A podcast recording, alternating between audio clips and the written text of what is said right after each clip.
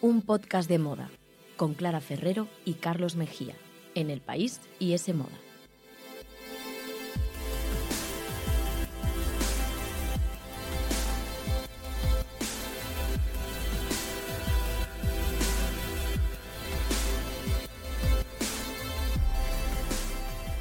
Hola, ¿qué tal? Bienvenidos a un podcast de moda. El podcast que escuchas mientras haces cosas importantes o no, tú sabrás. Aquí te queremos igual. Nos podéis escuchar, como siempre, os lo recordamos hoy también en iTunes, Google Podcast, la web de ese moda y también en los podcasts del país. Y podéis seguirnos en Instagram, arroba un podcast de moda.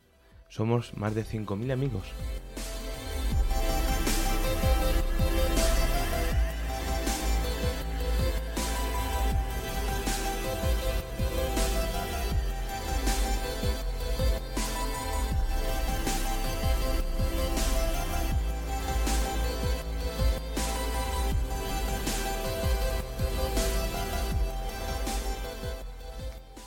Si te digo, Carlos, que ya estamos metidos de lleno en la temporada BBC, ¿me entiendes de lo que hablo?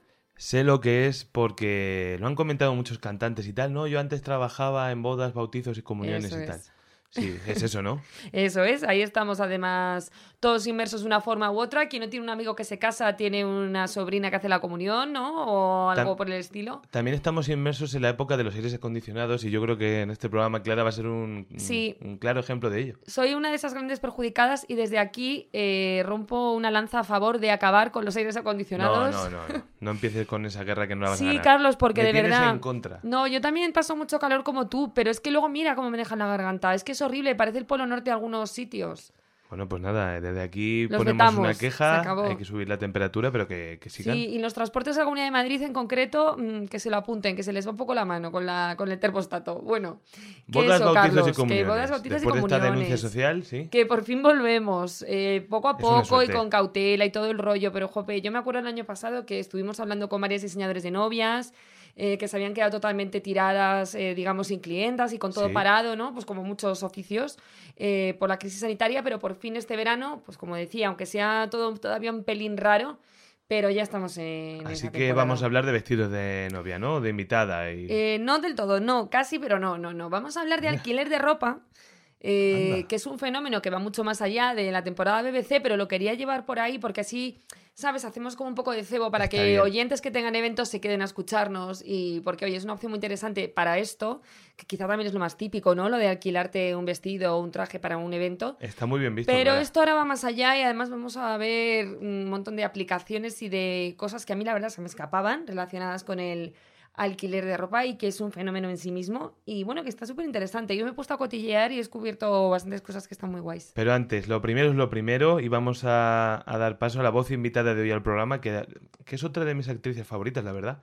Carlos, Eh, todas te, te gustan, ¿eh? Como se nota que eres muy del cine español no, y es muy que, fan. Es que creo que estamos juntando aquí un casting espectacular de mujeres Sí que es interesantísimas verdad, sí que es eh, para hablar de sus prendas más especiales que ríete tú de los castings de Almodóvar. Sí, la verdad es que sí. Y es que, Clara, bueno, dilo tú, ¿hay alguna eh, intérprete joven en nuestro país más demandada ahora mismo, más respetada, eh, más querida que Elena Rivera? Es Pues que yo diría que no. yo- que no. es, que, es que no, eh, porque, eh, bueno, es una actriz zaragozana de 28 años que, bueno, que todos conocimos por su papel de Karina en Cuéntame Sí. cómo pasó, mítico personaje.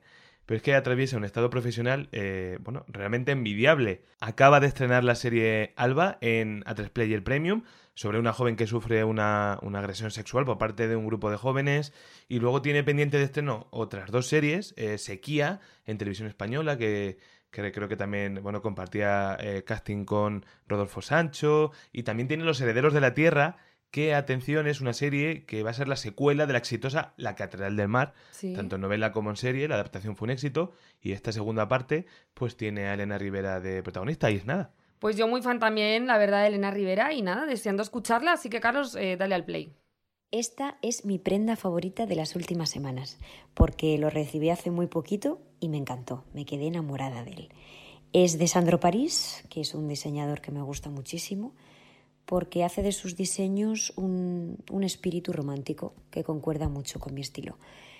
Y me gusta porque es fresco, es elegante, el color resalta mucho con mi piel Y puedes combinarlo tanto con sandalias de tacón para ir más arreglada a un evento, como con, con algo más cómodo para irte a tomar con tus amigas un vino, ponerte al día, echarte unas risas. A mí me encanta. Qué voz tan bonita tiene Elena, la verdad me quedaría escuchándola durante horas. Y bueno, nada, os dejaremos como siempre ese vestido en arroba un podcast de moda para que lo veáis. Además, ella también nos ha pasado una foto luciéndolo y tenemos que decir que es esos vestidos que, que entendemos, oye, ¿por qué le gusta tanto? Y es que es como que te sienta bien a la cara. Ya lo cotillaréis, ya veréis.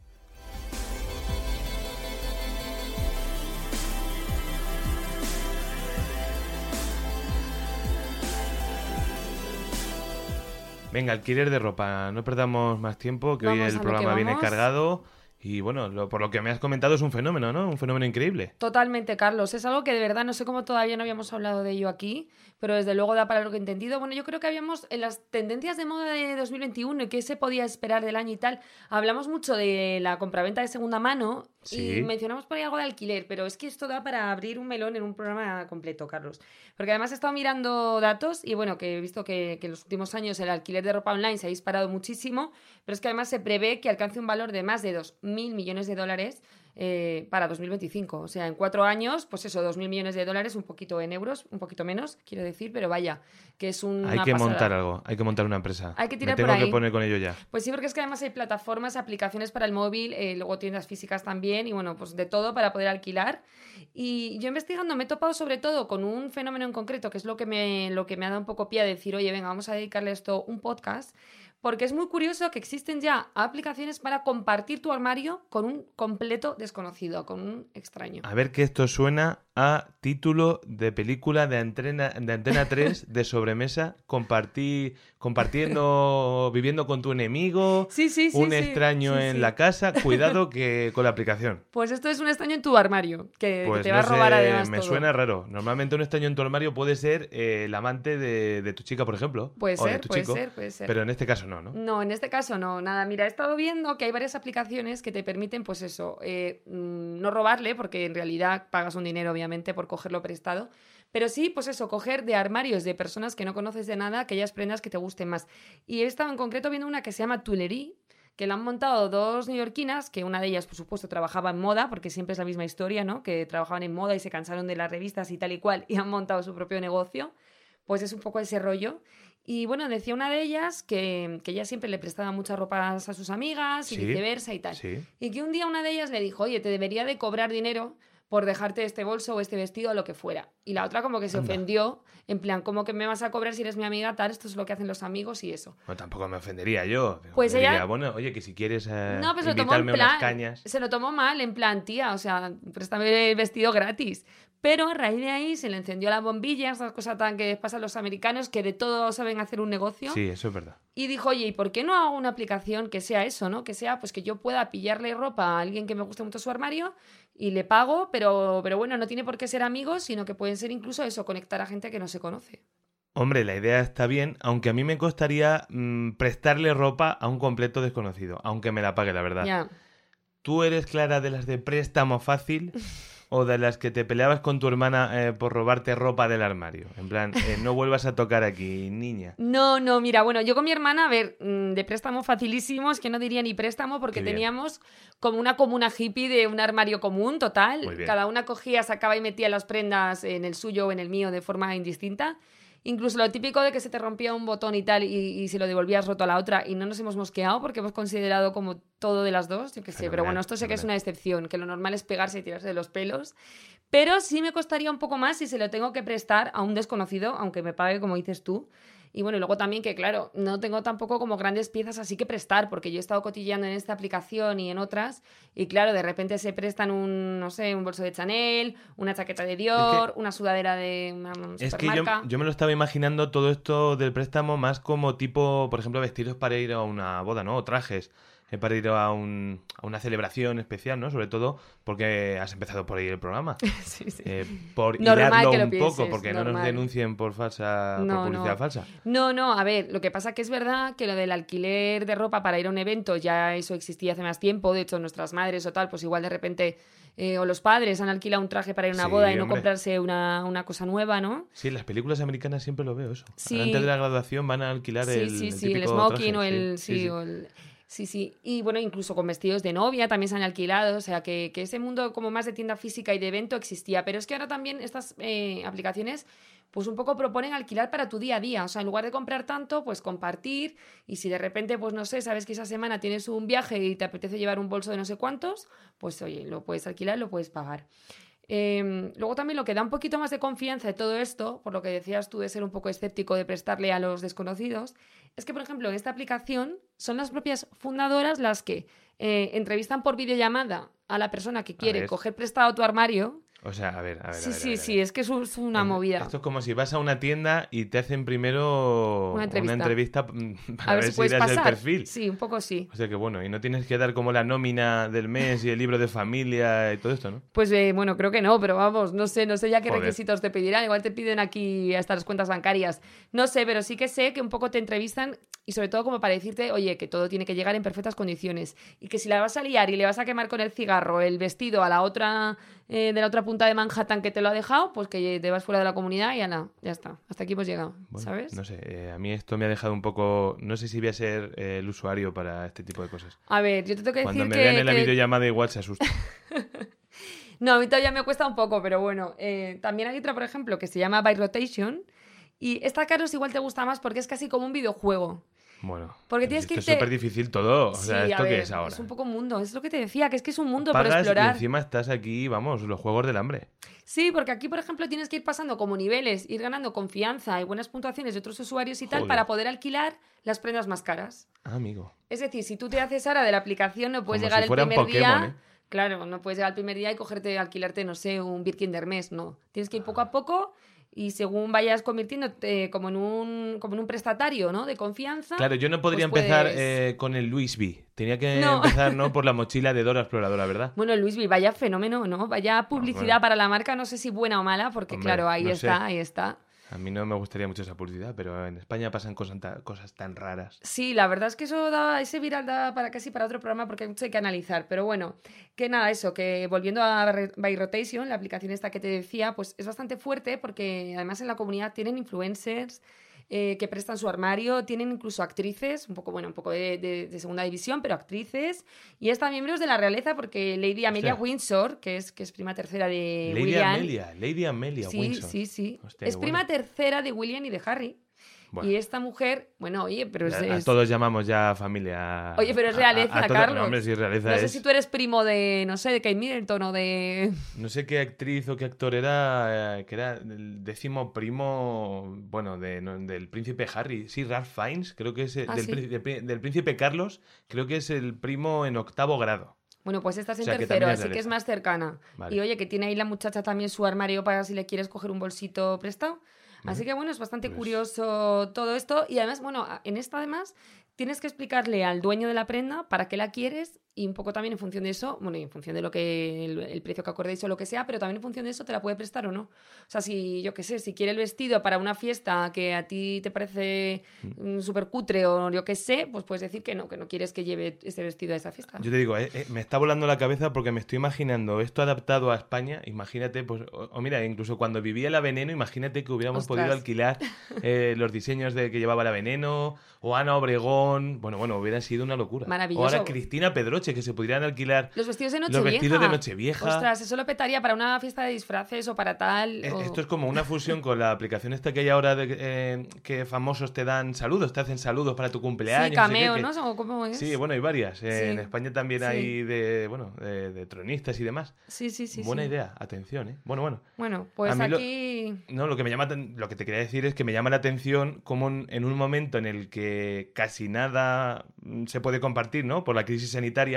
Ya. están creciendo este tipo de plataformas, ¿no? Es un poco eh, paradoja, supongo que tendrán también métodos de, de desinfección y demás. Los tienen, los tienen. Mira, por ejemplo, en la de, no sé si era la de By Rotation o la otra que he hablado antes, eh, tienen como una empresa que desinfecta las prendas cuando tal antes de enviarlas. Ya. O sea que bueno, sí, sí No, que hay que medidas, pero... Aquí lo hemos comentado también. Yo creo que el futuro va por ahí. Va por comprar menos, eh, ponérselo más, incluso compartirlo. Sí, Y bueno, también por. eh, no solo por el respeto al medio ambiente, sino es que también eh, vivimos en casas cada vez más pequeñas. Y tanto.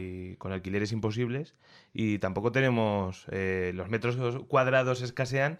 Y es que no tenemos mucho espacio para guardar, no sé, 10 10 vestidos. eh, sí. No sé. De hecho, también cada vez la gente dice que vende más en Vinted o en aplicaciones de este tipo, pues para Sí. hacer hueco en el armario, ¿no? Esto que dicen en los anuncios, pues luego es que es verdad. La gente también, aparte de sacarse un dinerillo, lo hace por eso. Entonces, sí, hay como muchos factores, ¿no? Para que, explique, que explican eh, el aumento de estas plataformas.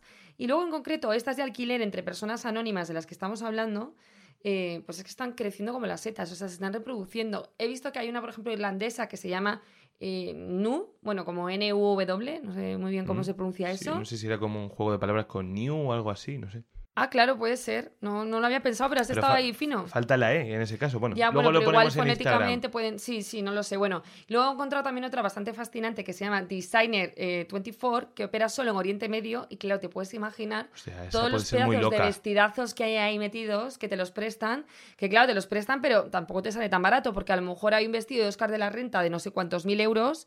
Que aún así, aunque sea para pedirlo prestado, tienes que pagar 400. O sea, que no está mal. Y una de deportistas de élite, macho, Clara. Imagínate que Cristiano Ronaldo tuviera su armario, ¿no? Con, Buah, las sé. camisetas que ha vestido Yo para las finales no. de la Champions y tal. No, no, la gente se volvería loca para Ya, alquilarlo. sí, sí, y una sí. noche, el día de tu... No sé, hay gente que a lo mejor para el día de su boda le gustaría pagar no sé cuántos miles de euros por llevar la camiseta que vistió Rafa Nadal en su décimo Roland Garros. No Pues sé. pobrecita novia o Es pobrecito novio este, de ¿eh? esa persona, sí. No, pero bueno, es interesante. No, aquí acabas de lanzar una idea de negocio que nos van a tener que pagar cada español una pesetilla, No, no, como Lola Flores. En cuanto salgamos de aquí, me voy al registro, que esto me lo roban. Me Te lo van a robar, Clara, ¿eh? te lo van a robar. Te veo aquí dar ideas así a lo loco.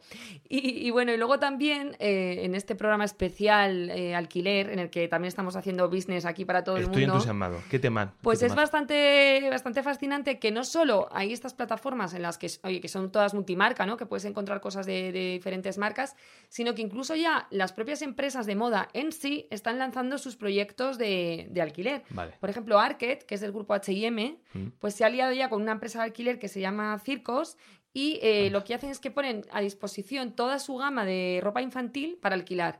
Porque claro, como los niños te crecen tan rápido y lo que le vale un mes y al siguiente no, Interesante pues también. para esto, para los niños, por ejemplo, me parece súper interesante porque las puedes alquilar durante semanas o meses, ¿sabes? Entonces, por ejemplo, pues un peto de, de- para la talla de tres meses, pues lo alquilas eso hasta que ya le deje de valer y luego ya otra cosa. Muy Y interesante. tienen como unas tarifas además mensuales y tal. Y luego, pues yo que se estado cotilleando y, y hay marcas como Gani, que está nórdica, que, que lo peta tanto, que tiene también su propia plataforma para alquilar la ropa. Eh, Ralph Lauren también sacó una cosa, pero me parece que esa está solo operativa en Estados Unidos.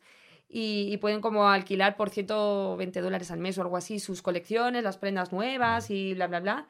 Y luego, por ejemplo, Escada acaba de lanzarla también en España con una aplicación eh, o una web que se llama Pislow, que ahí hay como marcas también españolas para alquilar y tal, y se han metido ahí también, lo han anunciado hace poco, y ya puedes alquilar también ahí prendas de esta marca. O sea Pues, que está... Aquí igual lo que habría que hacer es como el Netflix de esto, ¿no? Y todas estas webs ponerlas en el mismo sitio, porque claro, hay tanto nombre que ya es, es un lío, ¿no? Es un poco lío, es un poco nombre. lío, pero claro, juntar Bueno, la ah, competencia va a ser Luego alguna, sí. alguna triunfará. A mí también, eh, bueno, puedo aportar poco porque yo creía que íbamos a hablar de invitadas. eh, Y de ahí sí podías apro- aportar de- mucho. Tampoco, tampoco, pero bueno. No, pero ah, recuerdo a Alexandria Ocasio Cortez, que es esta Sí, sí. eh, congresista estadounidense famosísima, que hace unos meses reconoció que utilizaba un servicio de, de suscripción, no recuerdo ahora mismo muy bien el nombre. Sí, hombre, era esta mm, eh, que fue como de las primeras que surgió en Estados Unidos. Eh, Rent the Runway. Rent the Runway. Vale, alquilar la pasarela, ¿no? Algo sí, así. sí, sí, sí. Bueno, lo que quiero decir, ¿no? Es que hasta el Congreso y el Senado de Estados Unidos ya, ya llegan, hasta las figuras públicas ya llega este tipo de, de alquileres, Sí, ¿no? Que, o sea, lo vamos a ver muy pronto eh, ya, bueno, siendo un aspecto bastante normal, estandarizado en, en, nuestro país, ¿no? Bueno, es que yo creo que, sobre todo para mujeres con una agenda así, pues como la de una política o tal, es muy útil, ¿no? Siempre se les critica si se gastan mucho dinero, si no, si tal y cual, pues alquilar, la verdad es que yo creo que es una manera bastante buena de de salvar el escrutinio público. También se las críticas si repiten ropa, que bueno, esto es una chorrada que hemos ya dicho muchas veces desde aquí que no, no tiene sentido, ¿no? Pero bueno, pues es un, método, ¿no? Para cambiar de ropa sin que te pues claro, demasiado. Que me está esperando un musical. ¿Tienes alguna recomendación así eh, española de las que mejor funcionan? Eh, pensaba, por un momento he pensado que te esperaba un musical en plan que te ibas ahora que tenías entradas. Puede ser, tampoco lo descarto. Eh, pues mira, españolas, he estado viendo que, bueno, la más mona, que esta lleva ya mucho tiempo, que yo recuerdo que mi amiga Raquel, desde aquí un saludo. Perdona, se llama la más mona. Sí, sí, la más mona. no, no, se llama la más mona. ¿No te parezca a ti mona? Sí, no. que mi amiga Raquel ya hace años que, que alquiló un vestido ahí para una boda, ella pionera. Y luego además hay otro, por ejemplo, que se llama Borough, que también tiene como muchas marcas, tiene Jacquemus, yo que sé, marcas de lujo, marcas de precio medio, tal. Eh, creo que nuestra compañera Leticia García va a hacer un artículo hablando también de este fenómeno de las que son españolas en concreto. Así que nada, leedlo luego en la web de Semoda, que seguro que está súper interesante este, este tema, que a mí me está fascinando, la verdad, todo esto del alquiler. Estad atentos. Síguenos en Instagram, arroba un podcast de moda. Escúchanos en los podcasts del país, iTunes, Google Podcast y en la web de S Moda.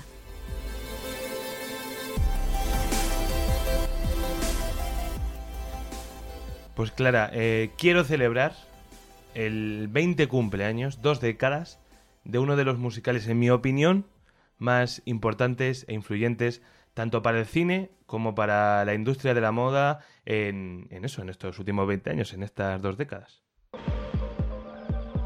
He entered a world where fantasy is real, where he could be anything he wanted, and where he would discover the most dangerous temptation of all. Come and get me,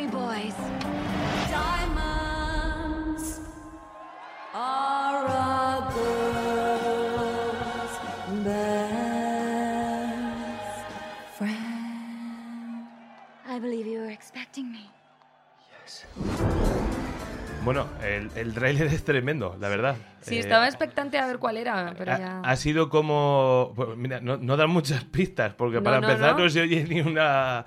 No, se sabe qué es un musical. No, pero, bueno. Y encima me ha recordado estos trailers, ¿te acuerdas cuando había narradores, no? Sí. De en un mundo en el que no sé qué, esto ya se ha perdido, qué pena, pero es que quiero hablar de Mulan Rouge, pero ha sido como un inicio un poco raro, ¿no? Porque... Hombre, habernos puesto un Lady Marmalade o algo así, ¿no? Ya, pero es que este era el tráiler y es que ya me ha volado la cabeza lo... Y es que te voy a explicar por qué en el tráiler no hay apenas rastro de música ni de nada. Parece como una cosa chunguísima. Se arrepintieron de hacer un musical, ¿no? No, no, te lo voy a explicar luego. vale, ah, vale. Venga, vamos a hablar de Moulin Rouge. Eh, Clara, eh, ¿la has visto? ¿Te gusta? La he visto, la he visto. Cumple la he visto. 20 años, musicalazo, ¿no? Fíjate, pero la he visto con retraso. O sea, la, claro, yo la tendría que haber visto, pues si fue hace 20 años, pues muy pequeña, no sé, con 12, con, con 11, con, 11 con claro, con 11, sí, sí. Yo con 11. Pues no, no pasó eso, no sé por qué, no, no me, perdí, me perdí el estreno y la vi ya luego como de mayor y te tengo que decir que ahora mismo la tengo así como muy borrosa, la tengo como que volver a ver, me apetece volverla a ver. Pues deberías prepararte los programas de este podcast. Ya, yo creo que nuestros oyentes no se merecen menos.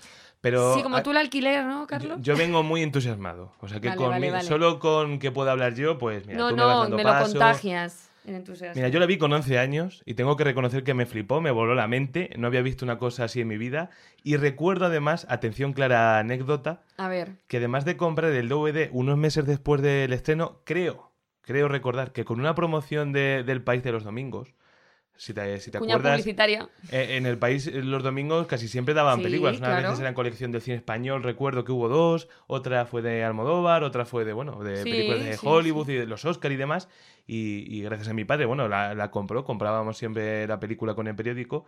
Pero es que además recuerdo que me gustó tanto que iba a la biblioteca de mi pueblo para llevarme en préstamo, ahora que estamos hablando de los alquileres, la banda sonora, el disco, el disco de Moulin Rouge, que bueno, pues es que eh, desde, como decías tú, Lady Marmalade, el, el medley de Elephant, eh, Come What May, es que eran todos temazos. Todos temazos. Me iba yo a, la biblioteca, lo alquilaba, eh, me lo podía quedar una semana, lo dejaba, esperaba que la, la archivadora, la bibliotecaria, lo volviera a poner en su sitio y volvía a alquilarlo. Esto pasó. Tú qué listo eras ya de pequeño, ¿no? Que espabilado ahí haciendo el truco. No, es que como te fueras a dar un paseo ya no estaba. Ya, no te podías ir. Pero bueno, hay que hablar de Moulin Rouge, ¿no? Que, que, se estrenó en 2001 ya en el Festival de Cannes. ¿Cuánto tiempo ha pasado? eh, Madre cómo mía. pasa el tiempo con las películas. Y hay que decir que, que fue tremendamente polarizante entre la crítica y el público. O sea, ahora mismo yo creo que mucha gente la recuerda como, oye, qué buen musical, qué influencia tuvo, que, que la tuvo, luego lo comentaremos también. Pero fue para empezar un estreno veraniego muy excéntrico. Claro, a ver, es que es una película que o la amas o la odias, es un poco especial, ¿no? No, pero además es que en verano, ¿qué estamos acostumbrados a ver en el cine? Pues sagas de acción, Sí. eh, los Harry Potter, los superhéroes, eh, bueno, el público veraniego, ¿no? Que va a las multisalas fresquito con la Coca-Cola con hielo, no es el público a lo mejor de Moulin Rouge, que debería haber sido más eh, tipo otoño, Hmm. eh, Oscars y en demás. Navidad también hay muchos musicales, ¿no? Eso es. Una época más. Ya. Pero bueno, que, que- que con el paso del tiempo, como digo, se ha convertido en una película de culto y que además catapultó a sus dos protagonistas, que siguen siendo estrellas 20 años después, que son Nicole Kidman y Ewan McGregor. Que mira, hablamos hace poco aquí de, además de Halston.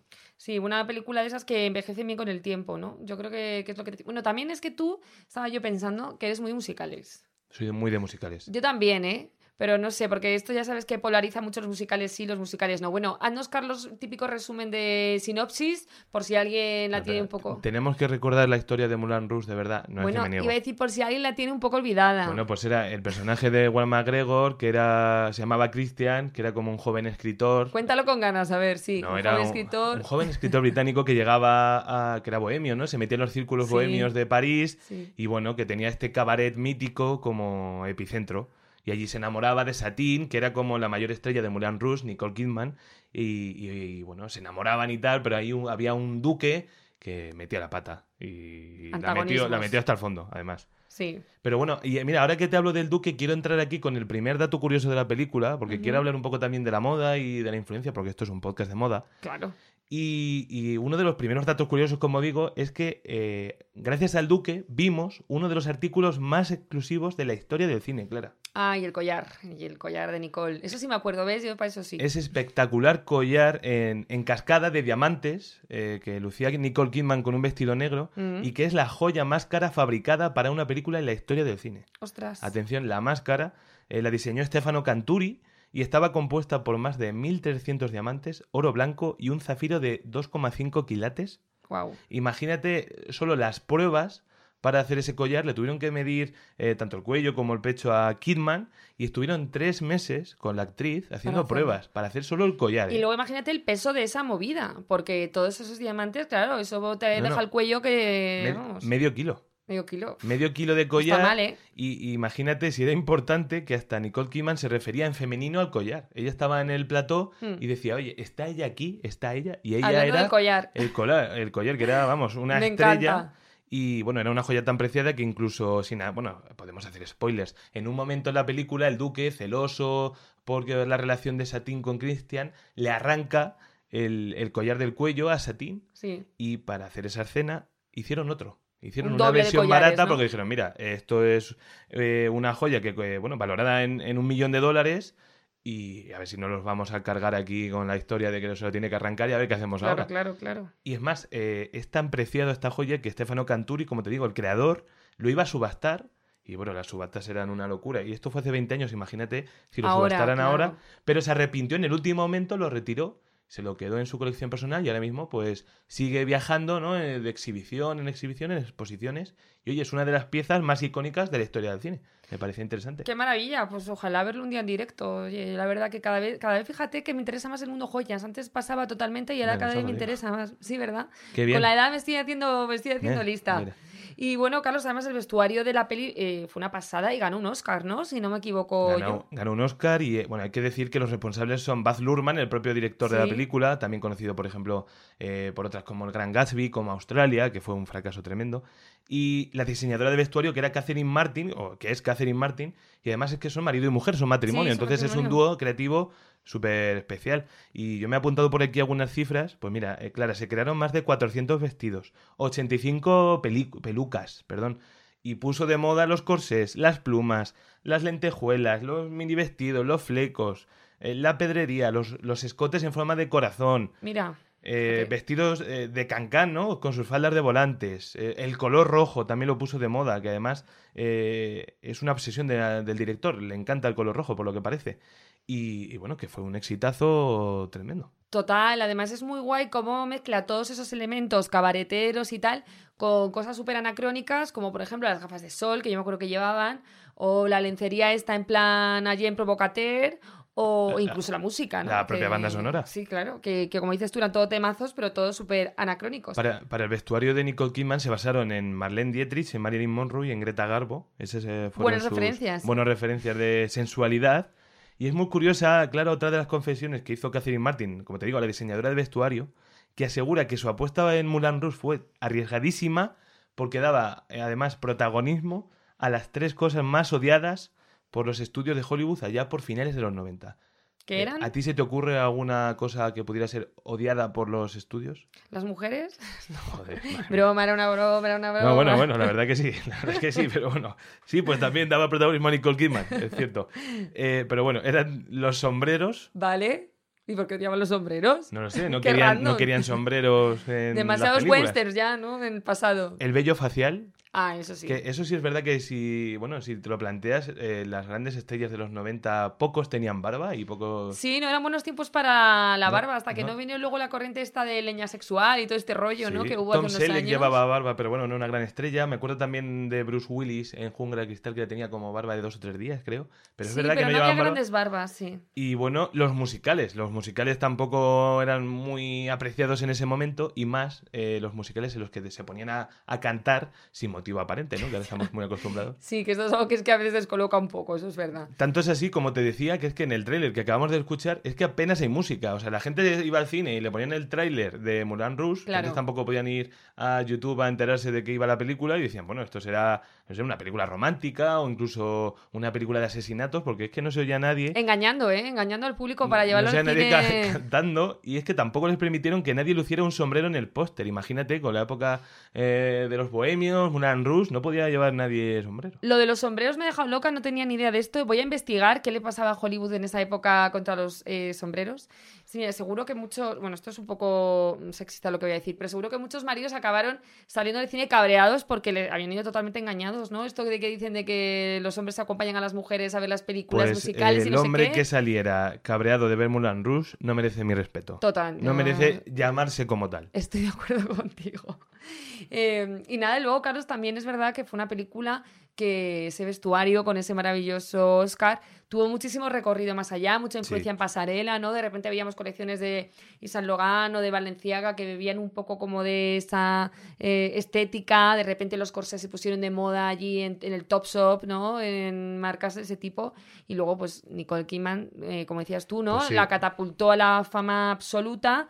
Y yo me acuerdo que después de esta peli fue cuando ya protagonizó el mítico anuncio de Chanel número 5. Eso es, eso es. Eh, que, Eh, que dirigía el propio Baz Luhrmann, era Ah, el mismo claro, director. sí, sí, sí, y sí, es otro de los anuncios míticos de, de Chanel. Sí, con es uno de los más famosos y A- más. A ella le vino muy bien, le vino muy bien porque acababa de romper con, con Tom Cruise por aquel entonces, eh, unos meses atrás, y no se quitaba la etiqueta de, de la novia de, ¿no? Claro. Y además ese mismo año también eh, estrenó la no menos memorable Los Otros, aquí en España. Y, y la verdad que fue un momento para ella profesional, un antes y un después. Total. Nicole es maravillosa y además, ahora que has dicho lo de que romper con Tom Cruise, quiero re- recordar, por favor, ese meme que circula ahora por ahí de ella como saliendo de los juzgados de firmar el divorcio súper feliz, así con una falda de flores, así súper happy. ¿Sabes cuál te digo? ¿Sabes qué foto te digo? Es que no veo, soy mucho de memes, pero me suena, me suena. Bueno, pues ese meme sirve para muchas cosas y, y está genial. Y luego es que Nicole se metió de lleno en esta peli porque incluso se rompió una costilla intentando entrar en uno de los corsés Bueno, estos. eso es tremendo. Que madre compromiso. mía, eso sí que es un... ¿Ves cómo Hollywood no, no quería mucho a las mujeres? Tenía yo razón, porque vamos, ponerle Sí, un corsé a una actriz hasta que se rompa una costilla... yo recuerdo que vino lesionada a rodar los otros, vino a España y Ah, vino- venía, venía, venía lesionada. Muchas gracias, porque lo has dicho así como si hubieras quedado con ella para tomar un café y apareció allí Oye, Nicole pues, con su costilla Me, rota. me encanta Nicole. Y aparte está en otro gran momento profesional, la verdad. Sí, aparte tenía ahora como otra alguna serie así otra Sí, vez de estreno que lo comentamos aquí. Nine Perfect Strangers, es. después de Undoing y Big Little Lies, pero eso será otra historia. No, sí, sí, lo comentábamos en el programa de tendencias de la temporada, sí, así que acuerdo, hay que verla, hay que verla, hay que verla. Bueno, lo, lo uni- lo último que quiero recordar ya antes de terminar es que la película eh, no funcionó mal, pero tampoco funcionó bien. O sea, que nadie piense que, oye, que como ha quedado en el recuerdo, Ya. oye, qué buena película, seguro que fue un pelotazo. No, no, para nada. No entró ni siquiera en el top 20 de las películas más taquilleras de 2001 y la superaron películas, bueno, clásicos, ¿no? Como Doctor Dolittle 2 o Atlantis, el Imperio Perdido. Tengo que decir que no he visto ninguna de las dos. Hostia, pues bueno, no, no pasa nada, no pasa nada por no verlas. No, ¿verdad? Pero bueno, la verdad que con el paso de los años, como digo, se ha convertido Mulan Rouge en musical de culto y además, eh, antes de la pandemia estaba triunfando en Broadway Mm. eh, la adaptación, que bueno, que, que dicen que es una pasada. Además, meten canciones nuevas también, anacrónicas. Por ejemplo, creo que Bad Romance eh, de Lady Gaga está en esta nueva versión de Mulan Qué guay. Rouge. Está también en Londres, en Melbourne, así que quizás la vemos en eh, la versión esta música nueva en Gran Vía pronto, por ejemplo. A Pues ver si ojalá, pasa oye. esta maldita pandemia. Además con esas dos décadas que cumple la película, pues yo creo que es lo que necesitamos un poco, ¿no? Totalmente. Estaría muy bien esos musicales y, y en general, bueno, pues no sé, como películas sí me apetece, ¿no? Como ese tipo de película que te desconecta totalmente de la realidad. Es que yo creo que son- es lo más importante y los cines y los estudios deberían intentar, eh, pues eso, ver, eh, darle una oportunidad a estos musicales, a películas que sean un evento, ¿no? Eso es. Y que, oye, necesitamos cantar un poco, que nos alegren la vida y porque si no, bueno, pues es que un musical no se ve igual en tu casa que en Netflix, por ejemplo, en HBO, No, no, no. que en el cine rodeado de gente que la emoción es más genuina, ¿no? Totalmente. Y, y bueno, yo creo que no es casualidad que este año vamos a tener muchísimos musicales. O sea, apriétate el cinturón porque tenemos pendiente el West Side Story de Steven Spielberg, Annette, que es una película eh, que se estrena en el Festival de Cannes con Marion Cotillard y con Adam Driver. Tic Tic Boom, que es un musical también eh, con Andrew Garfield que tiene una grandísima pinta. Dear Evan Hansen, basada en otro gran musical eh, con Ben Platt, eh, que vuelve a repetir el papel en, en el cine, o en un barrio de Nueva York, basada en un espectáculo de Lin Manuel Miranda, que se acaba de estrenar en Estados Unidos y también tiene muy buenas críticas. También ha habido cierta polémica eh, sobre los actores latinos porque dicen que no eran demasiado negros y demás. Sí, como que tienen la piel muy, clara, ¿no? Sobre todo los protagonistas, porque luego en el reparto creo que sí que hay alguno más tal, y bueno, como que Manuel Miranda ha pedido disculpas, Sí. bueno, todo lo políticamente correcto que luego hay que ser cuando pasan ese tipo de cosas, ¿no? Sí, Pero bueno, tiene pintón la peli, ¿eh? Sí. Yo la voy a ver y... Tiene muy buenas críticas y se estrena ya, o sea, muy pronto en España. Bueno, Así pues que, mira, nada, volveremos a los cines, volveremos a los eventos este verano con ropa alquilada, por supuesto. Y, Y volveremos a escuchar volveremos este aquí podcast. también y nosotros a hacer otro capítulo. aquí Así que nada. Nosotros no nos vamos, aguantamos No, el no, calor. no. Muchas gracias por escucharnos. Hasta luego. Ese Moda, el tercer sábado de cada mes gratis con el país.